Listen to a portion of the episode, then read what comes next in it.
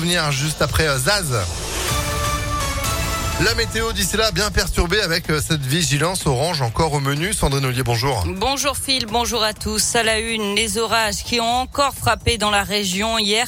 De nombreuses rues et caves ont été inondées dans l'Est lyonnais où les pompiers sont intervenus à une vingtaine de reprises, mais aussi à Oulin ou dans le quartier de la Confluence. Le département de la Loire, lui, a été traversé par un violent orage de grêle. Ce matin d'ailleurs, la préfète du département se rend sur la commune du Coteau, près de Rouen, qui a été particulièrement touchée, Gaëtan Barallon. Oui, avec 1400 appels aux pompiers de la Loire pour 466 interventions dans le nord du département, dont 360 rien que sur cette commune du Coteau. La mairie évoque un épisode de grêle d'une violence extrême avec des grêlons de la taille d'une balle de golf. La plupart des bâtiments communaux ont été sévèrement touchés. Les installations sportives sont hors d'usage. En plus, des maisons inondées, des toitures perforées et des pare-brises éclatés.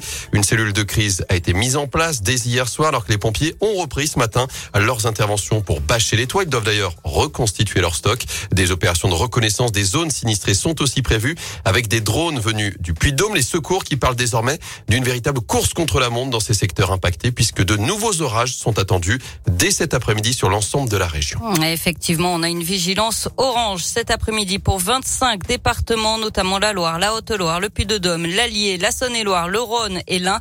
Elle doit durer jusqu'en milieu de nuit avec localement encore de la grêle et du vent qui va souffler entre 60 et 80 km heure.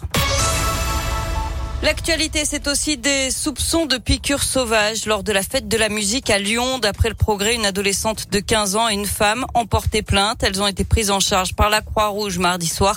L'adolescente soupçonne une injection au niveau de son bras, rue Désirée, dans le premier arrondissement de Lyon. Sa famille se réserve le droit de déposer plainte. Même chose pour l'autre plaignante qui pourrait aussi avoir été piquée au bras.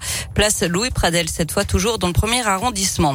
Des peines de 7 à 20 ans de prison. Les réquisitions sont tombées hier dans le procès à Lyon de 8 hommes soupçonnés d'avoir participé à l'attaque d'un fourgon blindé en 2017 à Saint-Chamond.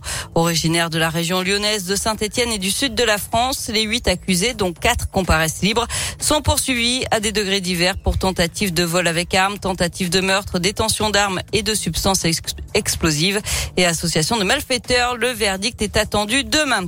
Et puis la SNCF met le paquet pour cet été. La compagnie annonce ce matin qu'elle va ajouter 500 000 places supplémentaires dans les trains ces prochaines semaines. C'est pour répondre à la demande record des voyageurs. 8 millions de billets se sont déjà écoulés pour juillet et août. C'est 10% de plus qu'à la même époque en 2019 avant Covid. Donc, les trains sont d'ailleurs complets pour les grands jours de départ. Concernant la hausse des coûts, le PDG de la SNCF assure qu'il n'y aura pas de répercussions significatives sur les tarifs des billets cet été.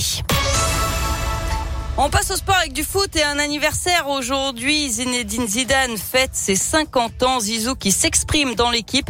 Il a redit qu'il avait envie d'entraîner l'équipe de France pour boucler la boucle. En revanche, il juge que coacher le PSG n'est pas d'actualité, même s'il ne ferme pas la porte définitivement. Il n'exclut pas non plus de devenir président de club à l'avenir. Tout est ouvert, dit l'ancien meneur des Bleus, qui avait offert le premier titre de champion du monde à l'équipe de France en 1998.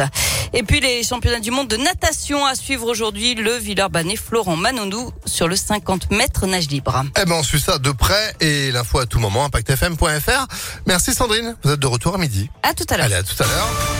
Pour la météo, bah,